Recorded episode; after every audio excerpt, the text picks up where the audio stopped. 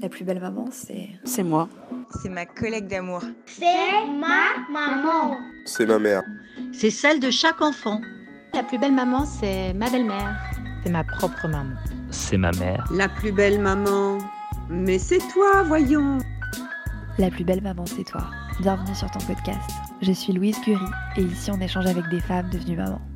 Parce que ton rôle de mère est si important dans la société et que tu mérites du temps pour toi, je t'offre ce moment de partage et de bienveillance afin d'alléger un peu ton quotidien. Et une maman peut aussi finalement montrer à son enfant euh, le côté lumineux de la force et, et, le côté lumineux de cette intelligence qui est aussi bourrée de créativité, d'inventivité, d'imagination, de possibilités, de, de, de, de, réalisation vraiment.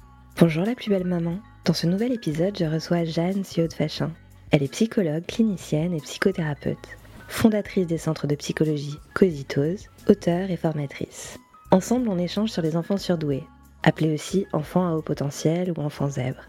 Dans cette interview, Jeanne t'expliquera comment identifier un enfant surdoué, comment fonctionne son cerveau, quels tests tu peux effectuer, et elle te donnera aussi des conseils pour aider ton enfant à haut potentiel à lâcher prise. Je te souhaite une bonne écoute. Bonjour Jeanne. Bonjour Louise. Merci de me recevoir dans votre cabinet. Vous êtes psychologue clinicienne et psychothérapeute. Vous avez fondé Cogitose dans de nombreuses villes en France, mais aussi en Belgique, en Suisse et à Londres. Cogitose, ce sont des centres de consultation psychologique intégrative, où vous proposez également des formations pour des professionnels de la santé et de l'éducation, et des accompagnements à l'orientation et aux projets d'avenir pour les adolescents et les adultes en quête de réflexion et de reconversion.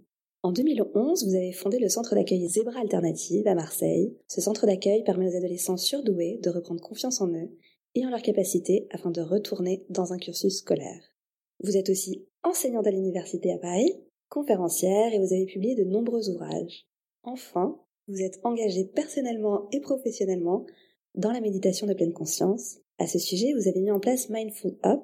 Ce sont les premiers programmes français de méditation de pleine conscience pour les enfants et les adolescents.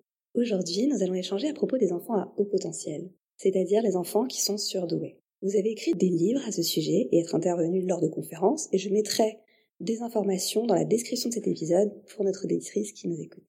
Tout d'abord, je voudrais savoir qu'est-ce qu'un enfant à haut potentiel? Quelle question C'est une grande, immense question. Alors, euh, déjà sur la terminologie. Pendant longtemps, on a parlé d'enfants surdoués, puis par l'éducation nationale, on a parlé d'enfants précoce, d'enfants intellectuellement précoces, ce qui laissait quand même supposer qu'il y avait une avance de développement cognitif par rapport aux enfants de même âge chronologique, ce qui n'est pas tout à fait exact, même si certains de ces enfants vont plus vite, effectivement, dans les acquisitions, dans certaines acquisitions, mais pas toutes, à l'âge adulte, ils se retrouvent avec la même structure de personnalité et le même type de fonctionnement. Donc c'est un peu compliqué de parler d'adultes précoces, n'a plus grand sens.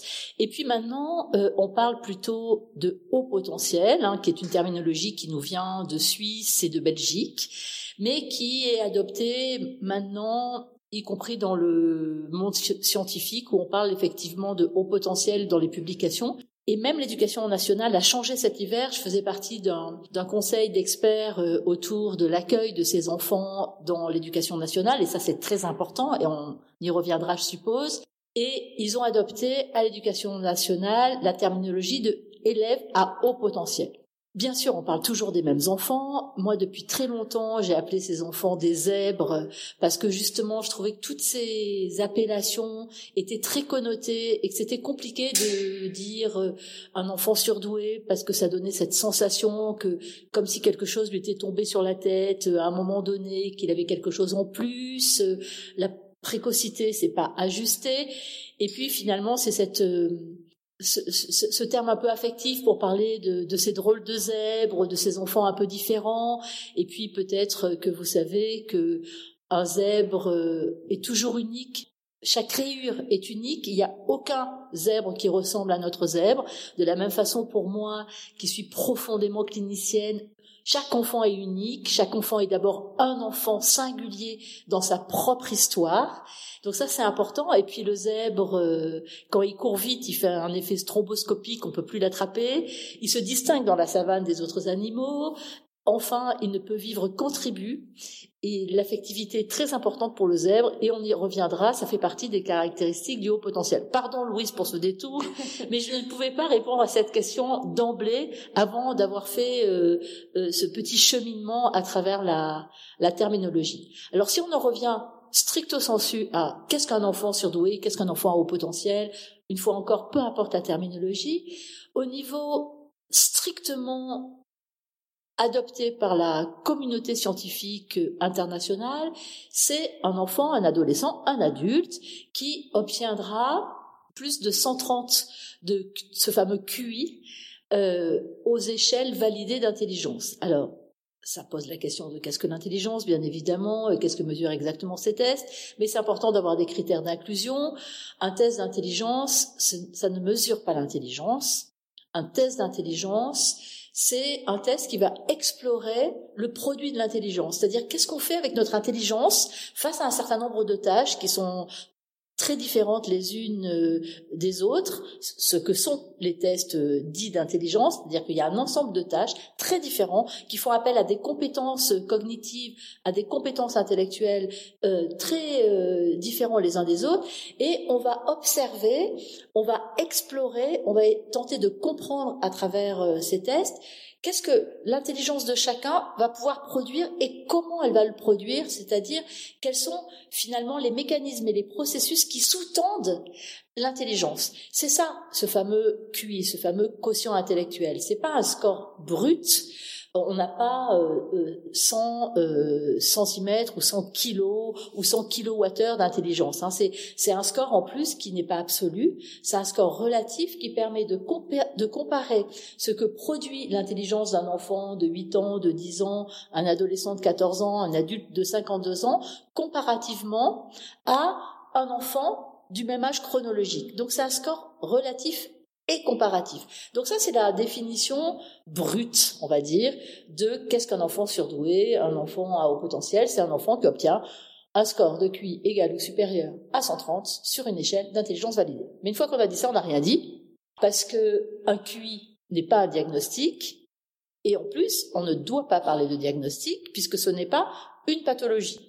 Donc, être surdoué, ce sont des singularités de fonctionnement au niveau de l'organisation de la pensée, de l'intelligence, mais aussi autour du fonctionnement de la personnalité. Donc c'est l'intrication de ces deux sphères, la sphère à la fois cognitive et la sphère affective, émotionnelle, qui vont construire une espèce de profil un peu type de qu'est-ce qu'un surdoué, même si, là encore, et j'insiste, chaque surdoué est unique et comme pour tous les tableaux cliniques, comme on dit dans mon métier, on va repérer des caractéristiques communes, mais ça ne veut pas dire que tout le monde est pareil, bien évidemment. Alors après, on peut effectivement faire euh, un focus sur euh, l'intelligence proprement dite et les caractéristiques de l'intelligence d'un surdoué, d'un enfant surdoué, d'un adolescent surdoué. Ce qui va être le plus marquant, c'est la puissance et l'intensité de pensée. C'est cette intensité de, de fonctionnement de l'intelligence, cette espèce de bouillonnement intellectuel, cette capacité à faire des liens extrêmement rapides entre toutes les informations qui viennent de l'environnement, mais aussi toutes les informations qui sont stockées en mémoire et qui construisent en permanence des, des, des territoires de compétences, de connaissances, d'analyse, de compréhension du monde. Donc cette intensité, et d'ailleurs qui est bien validée aujourd'hui euh, par les recherches euh, en neurosciences, parce qu'aujourd'hui ce qui est un peu magique, même s'il faut faire attention, parce que ça n'explique pas tout, et il ne faut pas considérer le dieu neurosciences comme tout puissant, mais quand même ce qui est formidable, c'est que les neurosciences aujourd'hui, grâce aux, IRM fonctionnels, c'est-à-dire à cette capacité de voir un petit peu le cerveau fonctionner en temps réel, après ça fait des belles couleurs, du rouge, du jaune, euh, etc., euh, de mieux comprendre ce qui se passe vraiment dans le cerveau. Alors aujourd'hui, nous les cliniciens, on avait compris des tas de choses depuis longtemps, mais maintenant on est hyper tranquille parce que les neurosciences nous disent oui, oui, vous aviez raison, ça effectivement il y a des particularités dans le cerveau, euh, donc il y a vraiment des, des singularités du fonctionnement cérébral euh, chez dans cette population là. Donc une des caractéristiques bien validées, c'est la rapidité, c'est-à-dire la rapidité de euh, traitement des informations. Entre le moment où nos cinq sens captent une information visuelle, une information auditive, une information même kinesthésique hein, au niveau du toucher, au niveau du système nerveux, ça transite beaucoup plus rapidement dans notre système nerveux central. Il y a des études d'ailleurs qui disent que entre euh, quelqu'un qui a une intelligence dite euh, normale au sens de la norme statistique évidemment et quelqu'un de surdoué, un surdoué va deux fois plus vite. Enfin, les informations transitent deux fois plus vite. Donc, c'est très important comme proportion. Et puis, l'autre particularité au niveau de la vitesse de transmission des informations, c'est à l'intérieur du cerveau. C'est-à-dire que les informations à l'intérieur du cerveau, c'est-à-dire l'information entre les neurones, qui sont ces cellules nerveuses qui, qui construisent notre architecture cérébrale, et on en a plusieurs milliards, eh bien, les informations entre tous ces neurones dans notre cerveau, ça va aussi beaucoup plus vite. Donc l'information circule extrêmement rapidement. Donc on peut comprendre cette circulation très rapide qui va donner une espèce de d'arborescence de pensée, c'est-à-dire une pensée euh, va entraîner une autre pensée qui va entraîner une autre pensée et tout ça dans un rythme effréné avec aussi cette particularité que très souvent quand la pensée va très vite comme ça quand on arrive à, une intersection, c'est rare qu'on ait une réponse, mais on a plutôt une autre question ou une autre hypothèse. Et du coup, ça va vite, ça va vite, ça va vite. Et au bout d'un moment, certains surdoués d'ailleurs le disent. Ils disent, mais est-ce que vous pourriez?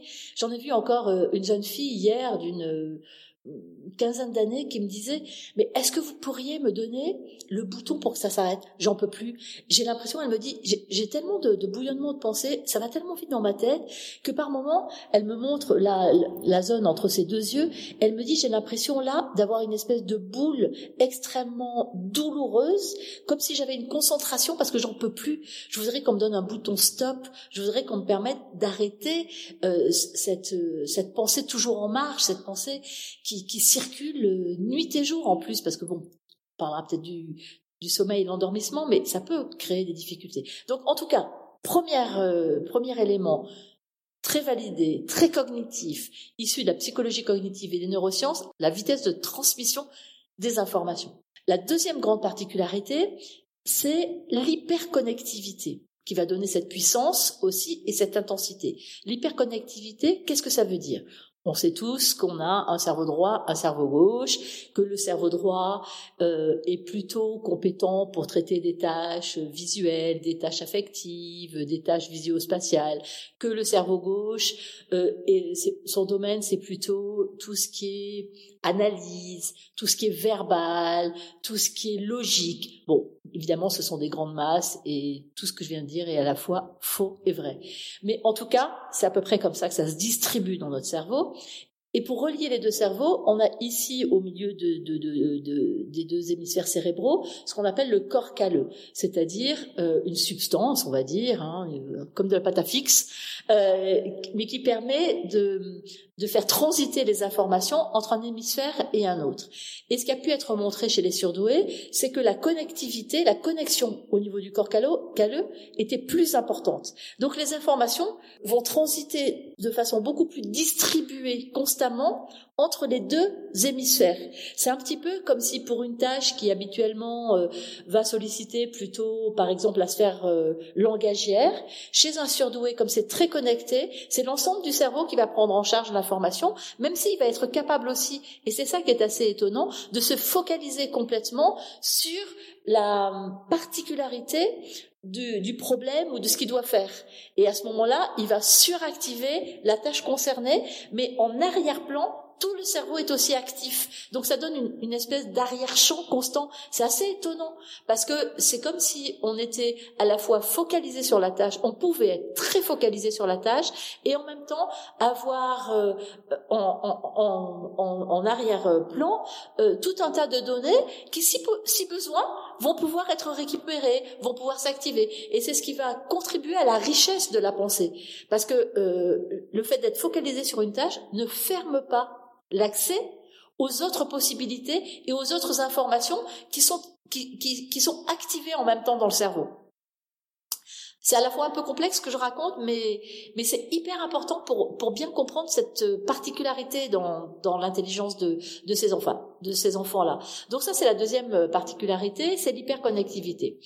Et euh, la troisième particularité, un petit peu plus technique, mais qui rejoint complètement euh, les deux premières, c'est que on a en fait euh, sous le front, au, au, niveau du front, ce qu'on appelle euh, le le, enfin c'est le cortex préfrontal bien sûr, mais ce qu'on appelle aussi quelquefois le chef d'orchestre. Euh, et c'est intéressant pour l'intelligence euh, cette euh, notion de chef d'orchestre, le chef d'orchestre de tout notre fonctionnement intellectuel.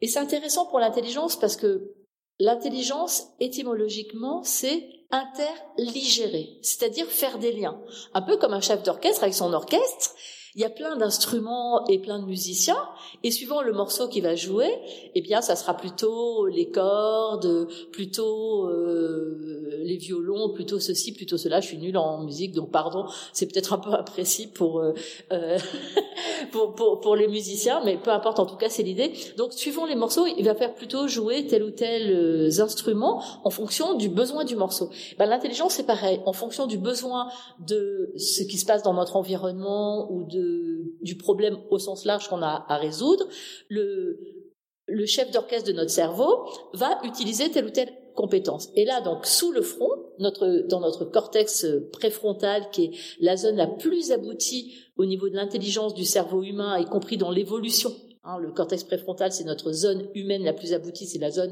qui va analyser, qui va comprendre, qui va mémoriser, qui va trier les informations, qui va les hiérarchiser, etc. Donc c'est ce qu'on appelle les fonctions exécutives qui exécutent avec euh, donc cette coordination exécutive. Et donc ce cortex préfrontal, il y a une espèce de, alors je le dis de façon un peu euh, simpliste pour que ça soit plus facile à appréhender. Il y a en fait une, une, une, très grande connectivité, c'est-à-dire comme un gros tuyau très câblé, très dense, avec la partie arrière de notre de notre crâne, qui sont les, les lobes euh, euh, pariétaux, et qui sont d'une certaine façon euh, une plateforme de distribution qui va envoyer toutes les infos dans notre cerveau. Donc il y a une énorme connectivité entre l'avant de notre crâne et euh, ces lobes pariétaux. Ce qui va là encore renforcer cette intensité et cette puissance de l'intelligence. Donc on a vraiment ces trois données, la transmission plus rapide des informations, la grande connectivité, l'hyperconnectivité entre nos deux hémisphères cérébraux, et enfin l'hyper aussi euh, connectivité d'ailleurs hein, de l'avant du cerveau, le cortex préfrontal, notre chef d'orchestre de l'intelligence, et l'arrière du cerveau qui distribue dans le cerveau, mais dans le corps aussi. Et dans le corps, dans, le, dans, dans nos comportements, dans nos décisions, dans nos émotions. Donc c'est extrêmement important. Donc tout ça, c'est l'intensité, la puissance de l'intelligence qui vont donner aussi cette capacité des surdoués, avoir vraiment une intelligence à 360 degrés, euh, une intelligence extrêmement lucide et René Char, par exemple, disait la lucidité est la blessure la plus proche du soleil, parce que quelquefois, quand on est trop lucide, on voit trop, trop de choses, on perçoit trop d'éléments, et c'est difficile après de trier, ou c'est difficile de pas être touché par tel ou tel élément, ou c'est difficile de pas prendre en compte telle ou telle information. En tout cas, c'est ça l'intensité euh, de l'intelligence. C'est ça qui fait la particularité de l'intelligence d'un surdoué bien au-delà du QI, donc comme vous pouvez constater. Et la deuxième grande particularité qui ne peut jamais euh, être euh, enlevée, on ne peut pas diviser une personne avec d'un côté l'intelligence et le cognitif et de l'autre côté l'affectif et l'émotionnel, enfin ça serait une euh, séparation complètement arbitraire et ridicule, bien évidemment. Donc l'autre côté, c'est tout ce qui touche la sensibilité. Mais il y a beaucoup de méprise sur ce terme. La sensibilité, c'est pas la sensiblerie. C'est pas pleurnicher tout le temps et être toujours avoir le cœur gros constamment. C'est pas ça la sensibilité. La sensibilité, c'est finalement là encore la capacité de l'ensemble de nos sens, mais aussi de notre intelligence, à vibrer au moindre murmure du monde, c'est-à-dire à avoir cette perméabilité au monde. On est touché au sens propre, là encore par l'intermédiaire de nos cinq sens. on a bien compris que ça allait vite, mais donc comme ça va vite, eh bien un bruit, une odeur, un contact avec un vêtement, combien de parents d'enfants surdoués n'ont-ils pas enlevé les étiquettes des pulls qui grattent à leurs enfants Ah maman, ça me gratte, etc. Et des mamans quelquefois excédées en disant mais non, ça gratte pas, mais si, ça leur gratte à eux. Ou un enfant qui va dire ah mais ça, je peux pas mettre ce pull, ça va pas, je le supporte pas. Et des mamans très bienveillantes qui vont répondre mais mon chéri, mais ma chérie, c'est très doux, il y a aucune raison que tu mettes pas ce pull. Mais si, quand on est très sensible comme ça au niveau de la peau, il y a beaucoup de matières, beaucoup de choses qu'on ne supporte pas. Et ça fait partie de la particularité de la sensibilité d'un certain nombre d'enfants surdoués, comme par exemple le fait d'entendre au sens propre ce que les autres n'entendent pas. C'est-à-dire euh, au niveau de l'ouïe, certains enfants surdoués sont hyper acousiques, c'est-à-dire qu'ils entendent le moindre bruit. Ils vont entendre le gargouillis de leur ventre et les battements de leur cœur. De la même façon, ils vont entendre le bruit du corps de leurs voisins en classe. Ils vont entendre celui qui gratouille sur sa feuille trois rangs derrière. Ils vont entendre euh, les hirondelles qui sont en train d'installer leur nid parce que c'est bientôt le printemps. Ils vont entendre au loin la voiture de pompiers et avec leur arborescence tout de suite s'inquiéter de savoir oh là là et qu'est-ce qui s'est passé? Mais si moi ça m'arrivait, bababi bababa. Euh, ils vont entendre la craie de l'enseignant sur euh, le tableau noir. Ils vont entendre le brouhaha de ceux qui sont déjà en récréation. Et pendant ce temps-là, il y a euh, l'enseignant qui est en train de transmettre une consigne au milieu d'un brouhaha. Et quelquefois, ces enfants-là, ils reviennent de l'école en disant j'en ai plein la tête, j'en peux plus. Et on comprend pas et on pense pas que c'est cette sensibilité au bruit. C'est très important d'avoir dans l'idée et dans la, dans la représentation de ces enfants qui peuvent avoir cette hyperacousie et cette grande sensibilité au bruit. Et quelquefois, c'est ça qui va les gêner à l'école, par exemple, et rien d'autre. Mais si on prend pas ça en compte, on n'a rien compris. De la même façon, ce sont des enfants qui, je le disais tout à l'heure, de l'intelligence à 360 degrés, mais qui ont un, un champ de perception visuelle qui est large. C'est-à-dire qu'on a tous une vision centrale et une vision qu'on appelle périphérique. Eh bien, ces, enfants-là, ils ont une vision périphérique qui va bien au-delà, c'est-à-dire un peu derrière leur dos. Et souvent, les enseignants ou même les parents disent, mais c'est incroyable, on a l'impression qu'il a les yeux derrière la tête. Mais c'est vrai, c'est-à-dire que c'est des enfants qui ont un champ de perception visuelle beaucoup plus large. Donc on peut comprendre qu'ils captent beaucoup plus d'informations. Et puis euh, aussi au niveau des odeurs. On n'en parle pas beaucoup des odeurs parce que c'est un sens qui est plus tellement valorisé dans notre euh, société actuelle. D'ailleurs, on se lave beaucoup et puis on va se mettre des parfums euh, selon l'image qu'on veut avoir et qu'on veut représenter. Mais ces enfants-là, ils gardent cette, euh, cet odorat très développé qui leur permet, par exemple, de dire à leurs copains Ah ben dis donc, euh, Julien, euh, t'es allé dormir euh, chez Mathieu, toi. Y a, je sens son odeur sur ton pull. Ou qui vont pouvoir pouvoir dire à leur maman Ah mais maman, il y a mon parrain qui est venu aujourd'hui. Je sens son odeur dans l'ascenseur. Donc attention les mamans. Hein Euh, mais bon, euh, c'est très particulier parce que par exemple en consultation, quand on parle de ça avec un enfant ou même avec un adulte d'ailleurs, il ouvre des yeux euh, écarquillés parce que jamais personne leur parle de ça. On a toujours l'impression que on sent au sens de l'olfaction, de l'odorat, tous pareils.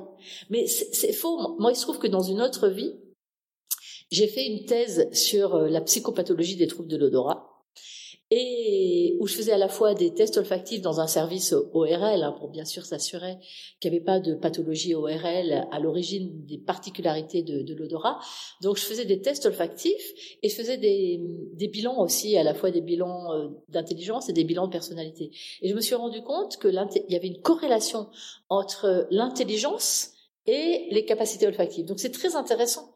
Et j'ai jamais eu l'occasion, mais j'aimerais beaucoup faire des tests avec des nez les nez des, des, parfumeurs, parce que je suis sûre qu'on trouverait des corrélations euh, assez étonnantes. Donc c'est ça la sensibilité, pour pas perdre le fil. La sensibilité, c'est les cinq sens qui sont en permanence comme branchés sur le monde. Donc ça fait beaucoup de choses et beaucoup d'informations. Et puis la sensibilité, c'est aussi la sensibilité via les émotions. Parce que quand on a cette, euh, ce foisonnement de l'intelligence, ce foisonnement de pensée, ce foisonnement d'essence qui capte constamment par la force des choses, ça active aussi quasi en permanence tout ce qui émane de la sphère émotionnelle. Tout le temps. Donc la sphère émotionnelle est très engagée chez euh, les enfants surdoués, les adolescents surdoués, est très engagé et quasiment en continu. Parce qu'on ne peut pas dire, tiens, je ressens plus, tiens, je suis plus touché, tiens, euh, je suis plus ému. C'est pas possible. Ça ne marche pas comme ça le cerveau. Et maintenant, avec les travaux en particulier des neurobiologistes contemporains, dont le premier et le plus célèbre est Antonio Damasio, qui est euh, aujourd'hui encore euh, directeur euh, du laboratoire sur les émotions à l'université de Californie du Sud et qui a écrit ce livre capital qui s'appelle L'erreur de Descartes, qui montre que on ne peut pas penser sans émotion, que sans émotion, notre pensée peut être dangereuse pour nous ou pour les autres. Donc aujourd'hui, on le sait bien que tout ça est intimement lié entre la zone euh, des émotions dans notre crâne, euh, euh, qui est la zone la plus archaïque de notre cerveau, avec à la fois l'amygdale, qui est cette petite zone nichée au fin fond de notre cerveau archaïque, euh, et dont la mission essentielle est de décoder les émotions, dont la peur d'ailleurs, mais aussi l'hypothalamus, l'hippocampe, etc., mais qui sont vraiment les zones les plus enfouies. Et puis tout ce qui est donc plus, on en a parlé du cortex préfrontal, et que tout ça est en lien. D'ailleurs, quand on fait chacun surdoué ou pas d'ailleurs, mais chez les surdoués, les mamans savent combien un surdoué peut tout d'un coup faire une crise émotionnelle qui est très difficile à calmer. Pourquoi? Parce qu'il y a une surcharge au niveau de, de l'amygdale, et quand il y a une sur, enfin de, de, de l'ensemble de cette zone euh, du cerveau, et donc tout ça est câblé, hein, évidemment le cerveau n'est que câblé, et euh, ça envoie énormément d'informations au cortex, euh, ici au cortex préfrontal. Et qu'est-ce qui fait le cortex préfrontal quand il est surchargé d'infos? Bah, Il fait comme un disjoncteur. Son job, c'est de disjoncter. Donc, on a un enfant qui est aux prises avec des émotions extrêmement violentes, mais il n'a plus la capacité de penser. Et ça, c'est valable pour tous les enfants. Et, souvent, on a un réflexe quand on est la personne ressource, quand on est la maman, quand on est l'enseignant, etc. Quand on est à côté de cet enfant qui, qui, qui est dans un état émotionnel euh, surchargé, de tenter de le raisonner de lui dire mais tu vois bien, c'est pas si important, mais arrête, tu as bien vu la dernière fois, mais tu comprends bien que, mais ça ne peut pas marcher. Le cortex préfrontal il a disjoncté. Donc on n'essaie jamais de raisonner un enfant à chaud. Dans un premier temps, on tente de l'apaiser. Alors si c'est un enfant petit, la, meilleure chose qu'on ait trouvée euh, dans la vie pour apaiser quelqu'un, c'est le toucher. C'est un sens qui permet de déclencher de l'ocytocine. Et l'ocytocine, c'est l'hormone de la sécurité. C'est l'hormone du lien. C'est d'ailleurs l'hormone qui permet les sécrétions de lait quand une mère allaite. Donc, si on touche quelqu'un, on est d'ailleurs soi-même touché, c'est le seul sens qui est obligatoirement réciproque. Mais si je touche quelqu'un, sans m'en rendre compte, je le calme. C'est d'ailleurs pour ça que finalement la sagesse populaire nous a bien montré que quand quelqu'un va pas bien, qu'est-ce qu'on fait? On le prend dans les bras. Quand euh, quelqu'un est malade, euh, on le touche, on lui donne la main. Donc c'est pas juste pour euh, lui signifier notre présence, c'est qu'en fait instinctivement on, ressent que toucher va faire du bien. Donc quand un enfant est en crise, ce qui est important, c'est si on peut, parce qu'avec un plus grand, c'est quelquefois un peu plus difficile, mais on essaye de, le prendre dans les bras, de, lui donner cette sécurité. On peut aussi le mettre dans un bain chaud. Parce qu'un bain chaud, il a été montré que ça sécrète de l'ocytocine, donc ça calme. On peut aussi, à l'inverse, mettre les poignets sous l'eau froide. Pourquoi? Parce que ça permet d'envoyer un signal au cerveau et ça permet de reconnecter. C'est comme une espèce de choc un peu au niveau nerveux et ça reconnecte le cortex préfrontal notre cerveau pensant et notre cerveau émotionnel. Donc du coup, on peut recommencer à parler. Mais quand on est à chaud, ça sert à rien de parler parce que ça ne fait qu'alimenter les émotions et que faire monter la crise. Et après, on discute à froid quand l'enfant euh, est calmé. Donc, l'hyper-émotivité de, de ces enfants-là, de ces enfants surdoués, elle est très importante et quelquefois, elle va venir empiéter si euh, l'émotivité est trop importante sur ses capacités à penser et il peut s'embrouiller, il peut se prendre les pieds. Parce que ça, ça a été bien montré aussi euh, au niveau des recherches, les compétences émotionnelles de ces enfants-là sont plus élevées que chez les autres. Et qu'est-ce que c'est? Une compétence émotionnelle qu'on appelle aussi intelligence émotionnelle, même si on n'a aucune euh, mesure pour euh, l'intelligence émotionnelle, je le précise parce que cette espèce de fantasme qu'on va aller évaluer un QE pour quotient émotionnel, non, ça n'existe pas. En revanche, on peut explorer les compétences émotionnelles et les compétences émotionnelles, c'est connaître les émotions, les reconnaître chez soi, les reconnaître chez l'autre et pouvoir euh, interagir avec ses émotions. Donc c'est très important. Et d'ailleurs, les compétences émotionnelles, je fais un petit pas de côté, mais ça serait formidable que ça soit enseigné à l'école parce que c'est quand même la base de tout équilibre psychologique. Je ferme la parenthèse. Donc, chez ces enfants-là, les compétences émotionnelles sont très élevées. Ce qui veut dire que, contrairement à une espèce de fantasme aussi très euh, commun, ce ne sont jamais des enfants immatures. Vous savez, quelquefois on dit euh, ah mais non, il peut pas aller en CP euh, à 5 ans parce que euh, oui, au niveau de l'intelligence, ça fonctionne bien. Effectivement, il sait déjà lire, écrire, mais il est immature au niveau affectif. Ça va être un argument que, en tout cas, à l'école primaire, on va beaucoup utiliser pour justifier de ne pas faire sauter de classe à un enfant, de ne pas lui permettre d'accélérer son cursus, etc c'est une erreur d'appréciation énorme parce que c'est justement cette surmaturité affective qui fait que effectivement le, petit enfant surdoué, le tout petit enfant surdoué, il va se préoccuper en permanence des autres, il va toujours être en lien avec les autres, il va toujours avoir besoin de l'affection des autres. Mais voyez, je vous parlais des zèbres et la dépendance affective des zèbres. C'est-à-dire que oui, quand on a des compétences euh, émotionnelles euh, élevées, on a besoin d'affect, on a besoin de liens. Et oui, cet enfant a besoin de liens, mais il en aura besoin à 85 ans aussi. Donc c'est pas un argument. Et il faut regarder, il faut tourner notre regard pour regarder à l'envers. Ce sont des enfants qui sont effectivement pétris d'affect et qui ont euh, des compétences émotionnelles très fortes. C'est pas de l'immaturité, c'est de la surmaturité. Ça c'est très important. Donc si on résume, on a d'un côté une puissance et une intensité intellectuelle de l'intelligence cognitive. Là encore, peu importe le mot, qui est très élevé, et de l'autre, ou plutôt intriqués l'une à l'autre, cette puissance et cette intensité émotionnelle qui va donner cette grande lucidité, cette grande sensibilité, quelquefois cette grande réceptivité émotionnelle, ce brouhaha, ce halo émotionnel dans lequel certains enfants surdoués peuvent se retrouver en permanence. Donc c'est cette euh, intrication entre les deux qui va donner aux surdoués vraiment fondamentalement une autre façon d'être au monde. C'est vraiment être surdoué, et je réponds euh, finalement comme ça à votre question, euh, Louise, être surdoué, c'est une façon d'être au monde, à la fois avec cette intensité de pensée et cette puissance des émotions. Génial, je voudrais savoir à partir de quel âge on peut identifier si son enfant est surdoué et quels sont les signes pour, euh, pour s'en rendre compte? Alors, les tests d'intelligence, ils sont prévus à partir de deux ans et demi.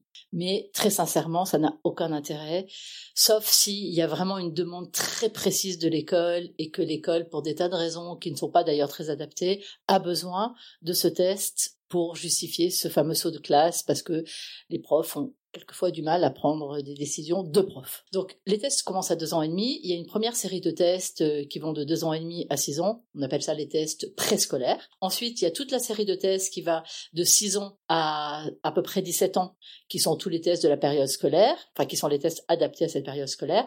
Et ensuite, il y a les tests pour adultes à partir de, de 17 ans. Donc on peut identifier à partir de deux ans et demi, mais ça n'a aucun intérêt de faire un bilan avant 6 ans. Pourquoi? Parce qu'avant 6 ans, il y a des vitesses justement, pour le coup, de développement de l'intelligence qui sont pas les mêmes d'un enfant à un autre et qui sont pas encore stabilisées. Donc on pourrait, avant 6 ans, attraper des décalages de vitesse en termes de développement intellectuel et qui ne sont pas significatifs d'une particularité de l'intelligence. C'est à partir de 6 ans à peu près que euh, tout le développement cognitif est installé et qu'à ce moment-là, on peut attraper ce qu'il en est d'une particularité de l'intelligence. Mais avant, c'est, ça peut être un indicateur, un indice, mais jamais une identification stable. Quels sont les tests qu'on peut faire? Alors les tests les plus couramment faits à travers le monde, ce sont les échelles dites de Wechsler. Et c'est le WPPSI pour les enfants de 2 à 6, c'est le WISC pour les enfants de 6 à 17, et c'est la VICE pour euh, les adultes à partir de, de 17, de 17 ans. tout ça, ce sont des termes techniques, mais ce sont en tout cas les échelles validées. Mais, et j'insiste, on ne fait jamais de test d'intelligence seul sans y associer une exploration de la personnalité. Parce que comme je le disais, on ne peut pas comprendre de la même façon l'intelligence de quelqu'un, qui que ce soit, si on n'a pas aussi une visibilité sur l'organisation de sa personnalité. De la même façon, faire un test de personnalité, si on ne sait pas du tout quelle est la compétence de l'intelligence de cette personne, on passe complètement à côté de tout un pan de ce qu'il est et, éventuellement des, des, troubles qui sont les siens. Donc on fait toujours, toujours, on fait jamais, jamais un test de QI tout seul. Ça n'a aucun sens. C'est comme si vous arriviez chez le euh, médecin en disant docteur, euh, j'ai 39 de fièvre. Ok, so what? Est-ce que vous avez mal à la gorge? Est-ce que vous avez mal à la tête? Est-ce que vous avez mal au ventre? Et ça, c'est un tableau clinique, comme on le dit dans notre métier. C'est-à-dire, c'est un ensemble de, de, de signes qui vont permettre de poser un diagnostic. C'est pas un seul indice. Et un QI est un indice, certes nécessaire, mais pas réellement suffisant pour comprendre un enfant, un adulte. On les fait où ces tests si on est maman et on se dit ok il a 6 ans, j'ai envie d'en savoir plus, de comprendre si mon enfant est, est surdoué, on s'adresse à qui, on va où? Bah alors on peut venir chez nous hein, si on veut, mais, plus sérieusement, euh, en, tout cas, ce qui est très important, c'est d'aller voir. Uniquement les psychologues sont habilités à faire des tests. Les, les médecins et même les psychiatres n'ont pas le droit, il faut le savoir, de faire des tests. Seuls les psychologues formés à l'université, formés au test, parce que faire un test, moi, Louise, je peux vous apprendre en cinq minutes à faire un test. C'est très facile. Sauf que ce qui est compliqué, c'est analyser un test et faire le lien entre les différentes épreuves et comprendre les intrications entre les différents mécanismes. C'est ça qui va faire toute la différence. Donc, les psychiatres, mais je le précise parce que malheureusement, il y a beaucoup de médecins qui font passer des tests, ils n'ont pas le droit, y compris les médecins scolaires, etc. Personne n'a le droit de faire passer des tests, sauf les psychologues. Et chez les psychologues, il y a ceux qui font des bilans et ceux qui en font pas. Donc déjà, il faut aller chez un psychologue qui pratique le bilan et au mieux chez un psychologue qui a une connaissance de ces profils d'enfants, parce qu'on voit passer beaucoup, beaucoup, beaucoup de bilans farfelus. Donc c'est très important de se renseigner. Et le mieux pour se renseigner en général, c'est les associations de parents. Alors les signes, c'est très compliqué de parler des signes euh, chez un enfant jeune, parce que c'est une question d'abord euh, très fréquemment posée, et c'est tout à fait légitime, parce que quand on est maman, on a envie, si on se pose la question, de, savoir un petit peu quels sont, euh, quels sont les points qu'on doit observer chez son enfant. Mais en fait, c'est un faisceau de signes. Alors c'est vrai que ce qu'on repère le plus souvent quand on refait l'anamnèse, alors c'est le mot chic pour parler de l'histoire de vie d'un enfant. Chez les psys, on parle d'anamnèse, mais voilà, c'est ça, c'est l'histoire de vie. On retrouve très souvent des particularités, comme par exemple, les mamans racontent très souvent que même un enfant tout petit, quasiment à la naissance, il a une façon de scruter, de, de regarder la maman très particulière. Mais ça, les mamans, elles s'en rendent compte par la suite. Quelques mamans racontent très bien d'ailleurs, rien de vous en parler, ça me donne la chair de poule, que ça les déstabilise parce qu'elles ont l'impression que cet enfant les scrutent en leur disant bon alors so, so what? Maintenant qu'est-ce qui va se passer dans ma vie? Qu'est-ce que tu vas me proposer dis donc? Et, et, vraiment les mamans le racontent comme ça c'est hyper touchant. Et ce sont des enfants qui sont très scrutateurs. Et ça les, même les pédiatres alors les pédiatres c'est des comment dire? Aujourd'hui moi j'ai fait beaucoup de conférences ma vie m'a permis de faire beaucoup de conférences sur ce thème-là. Et j'avoue que j'adore faire des conférences chez les pédiatres parce que c'est ceux qui comprennent le mieux parce que c'est ceux qui sont le plus qui, qui ont le plus l'habitude finalement des enfants jeunes et qui ont le plus l'habitude d'observer les enfants jeunes ce qui n'est pas le cas des psychiatres, qui n'est pas le cas des médecins généralistes. Les observateurs des enfants, ce sont les pédiatres. Et les bons pédiatres, évidemment. Et donc les pédiatres, ils observent bien ça, que ce sont des enfants qui regardent partout, que ce sont des enfants qui ont un regard qui est très vite très vif, euh, qui est très vite curieux sur l'environnement, même quand l'enfant ne parle pas, que ce sont des enfants dont l'expression du visage euh, va marquer leur euh, envie de de s'emparer du monde, de le découvrir et de le comprendre. Et puis, ce sont souvent des enfants qui, ils parlent pas forcément plutôt que les autres, c'est ça qui est assez curieux, mais quand ils se mettent à parler, ils parlent comme un livre. C'est bing, ça y est, ils parlent. Et à ce moment-là, dès qu'ils parlent, ils posent des questions tout le temps. Et c'est épuisant quelquefois pour les mamans, elles en peuvent plus, ces enfants qui posent des questions, évidemment des questions auxquelles on n'a jamais de réponse. Qu'est-ce qu'il y a après la, la vie? Et pourquoi on est né? Et pourquoi c'est moi qui suis né? Et pourquoi ma sœur est née avant moi? Et pourquoi ma sœur est pas née après? Et pourquoi si j'avais un autre, euh, si j'avais un frère ou une sœur Et pourquoi il serait pas pareil que moi? Et qu'est-ce qui fait que je suis moi? Et qu'est-ce qui fait que le monde est comme il est? Et qu'est-ce qui fait que on mesure euh, à peu près euh, telle taille? Et qu'est-ce qui fait la différence entre les hommes et les femmes? Et pourquoi Et pourquoi Et pourquoi Et pourquoi le ciel est bleu? Et pourquoi il est pas bleu et pourquoi tout d'un coup il est noir et pourquoi les étoiles et pourquoi on dit que les étoiles sont mortes alors que je les vois, etc., etc. Euh, et, souvent, c'est des questions qui leur prennent en plus vers 2-3 heures du matin et c'est très compliqué. Et, et donc, euh, les parents racontent après, dans l'après-coup, à, quel point ça a été quelquefois difficile d'accompagner ces enfants, des enfants donc qui sont très avides, avides de connaître, mais c'est pas c'est pas des petits intellos à lunettes qui euh, comment dire, ça peut, mais, mais, mais, c'est surtout des enfants qui sont toujours très vifs, vifs ardents, je sais pas comment dire, qui ont cette espèce de, de bouillonnement de pensée, de bouillonnement de comprendre, on les repère. Moi, j'avoue que, c'est pas bien que je dise ça, mais je vais le dire quand même, mais c'est vraiment pas bien. Je confirme que c'est pas bien. Souvent, moi, quand je vois arriver un enfant dans mon bureau, je sais. Avant même d'avoir, je, je le sais dans sa façon. Déjà, un enfant surdoué qui arrive dans un bureau d'un psy, il teste le psy. C'est magnifique. C'est-à-dire qu'on on croit, nous, qu'on va faire des bilans, mais c'est d'abord l'enfant qui nous teste. Et c'est incroyable la façon dont il nous regarde. Il regarde comment on est habillé, il regarde quelle est la énième question débile que le psy va poser, il regarde comment on va se comporter, comment on va dire bonjour, comment on va le regarder, si on va le calculer, si on va pas le calculer. C'est incroyable. Mais même un enfant de 3 ans, il n'arrive pas dans, dans, dans le bureau de la même façon qu'un enfant avec un autre type de profil. Mais je devrais pas dire ça parce qu'il ne faut pas on ne doit pas euh, identifier un enfant simplement par la sensation, par rapport à l'impression. On peut effectivement avoir une hypothèse, mais il faut toujours le confirmer. Comment tu penses que la maman qui a un enfant surdoué peut accompagner son enfant pour qu'il se sente, euh, pour qu'il se sente bien? Alors ça, c'est très facile en réalité. La seule chose dont un enfant surdoué a besoin, comme tous les enfants du monde, c'est qu'on les aime et qu'on les reconnaisse pour ce qu'ils sont vraiment. C'est-à-dire que on n'attend pas des choses euh, d'eux, des choses particulières, comme pour tous les enfants, mais qu'on entende les besoins qui sont les leurs. Et quand on entend et quand on est présent à cette euh, possibilité de d'écouter ce que l'enfant a à nous dire, on accompagne ses enfants exactement comme les autres, en s'ajustant, en s'adaptant, en s'arrachant les cheveux, comme toutes les mamans du monde avec leurs enfants. Et les profs aussi, comment ils peuvent faire pour, euh, pour les accompagner au mieux en cours?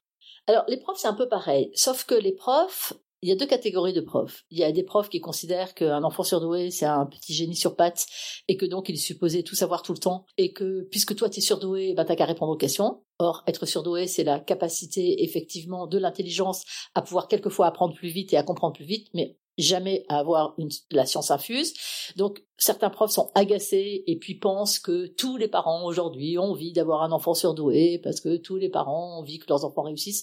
C'est totalement faux dans la réalité clinique, totalement faux. Mais bon, ce sont des croyances qui restent très fortes chez certains profs qui ont du mal à se remettre en question et à remettre en question leur façon d'être et puis il y a toute une frange de profs, et je trouve que ces profs-là sont de plus en plus nombreux. Euh, et puis l'éducation nationale fait de plus en plus attention. Il y a d'ailleurs euh, tout un, un site ressources euh, et du SCOL de l'éducation nationale, y compris pour les parents et pour les profs, pour accompagner au mieux ces enfants.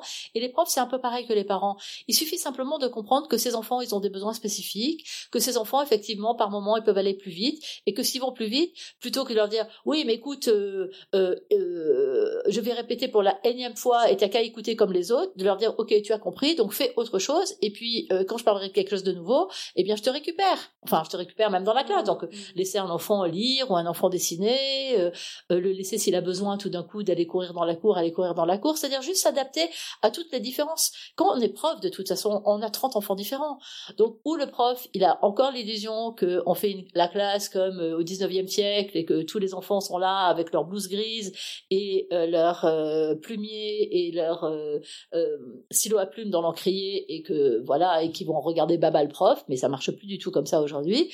Aujourd'hui, justement, la psychologie a les moyens de pouvoir identifier même tous les enfants qui ont des troubles, les enfants dyslexiques, les enfants dyspraxiques, les enfants dyscalculiques, les enfants qui ont un trouble de l'attention, les enfants qui ont des troubles psychologiques. Donc dans une classe, par la force des choses, il y a peut-être 10 enfants euh, qui sont pile dans la norme scolaire, et puis les 20 autres, de toute façon, ils y sont pas. Donc, soit le prof a cette flexibilité, cette capacité de se dire, OK, je fais au mieux pour m'ajuster finalement aux besoins de chacun, et qui sera toujours singulier, ou je garde l'illusion que je dois faire euh, euh, court comme si j'avais une classe unique avec un seul enfant. Mais je trouve que les profs sont de plus en plus ouverts à toutes ces différences et ont de plus en plus envie d'être formés. Et c'est ça surtout qui est important, c'est que les profs ont envie d'être formés.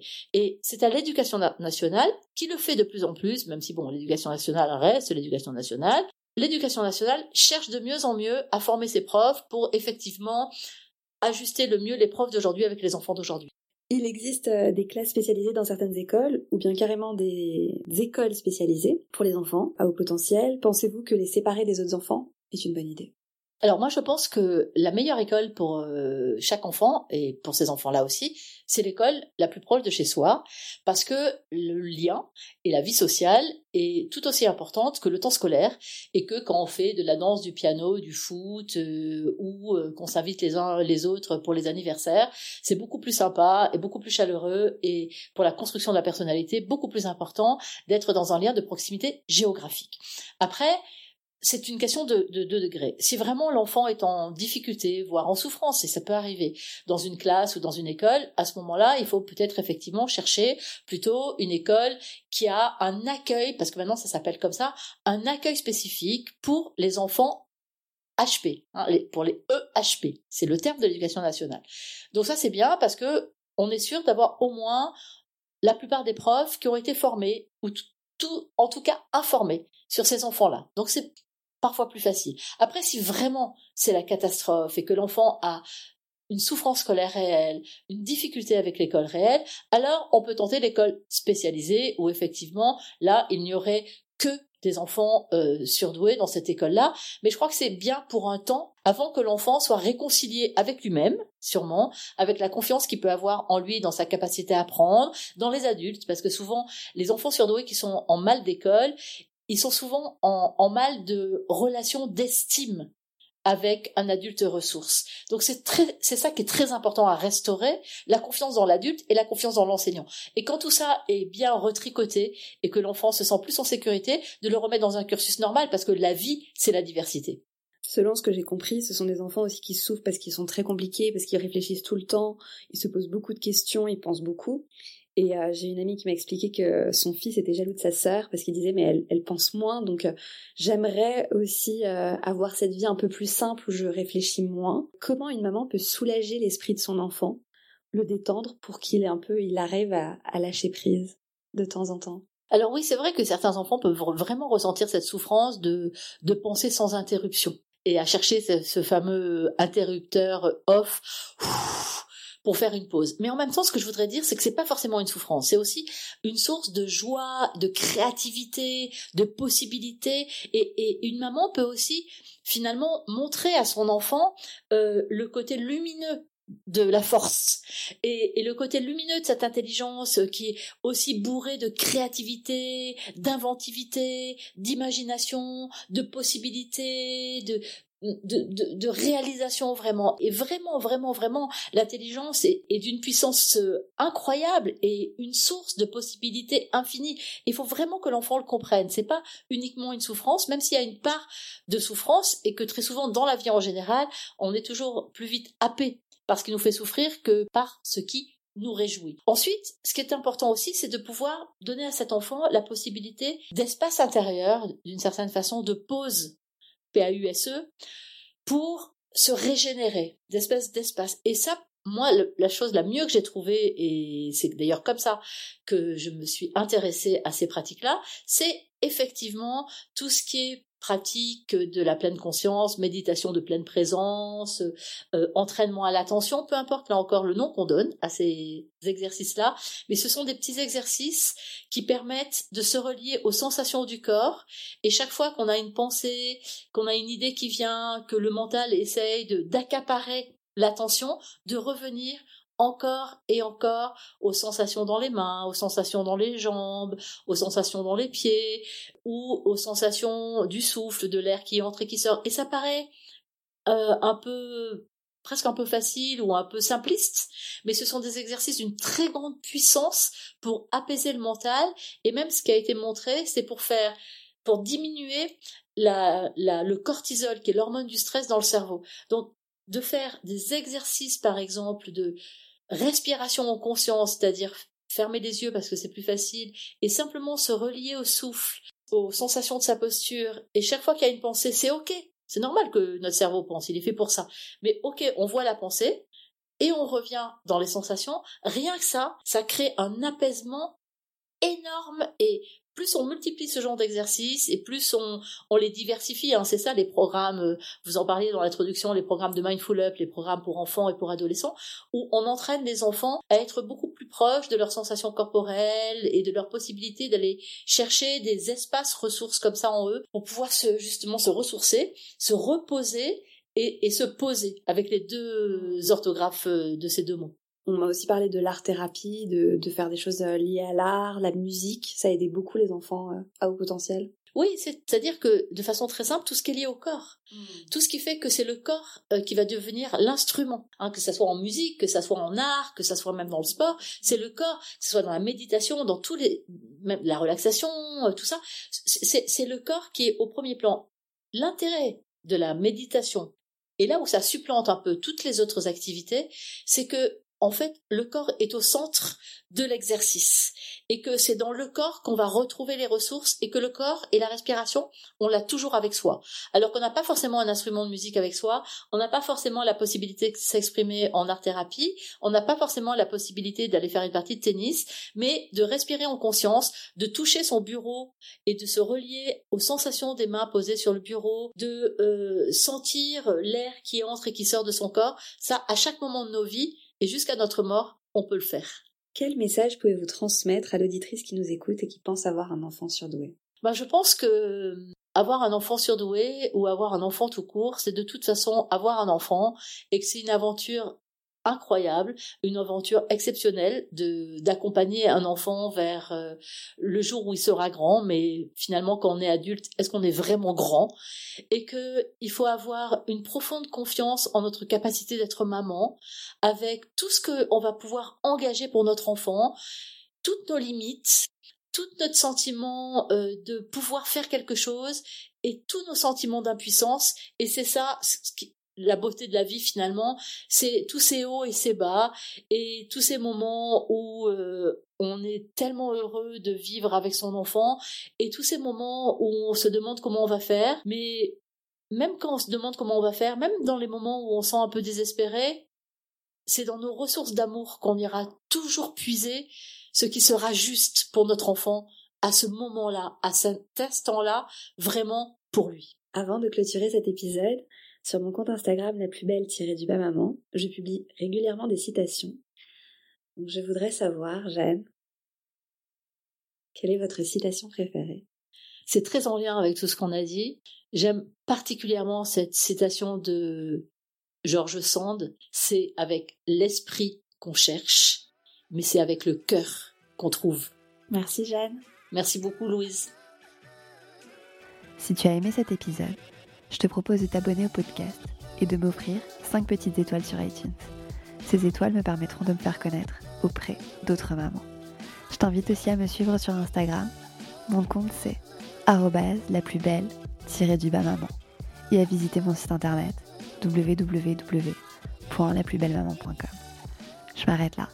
À très vite.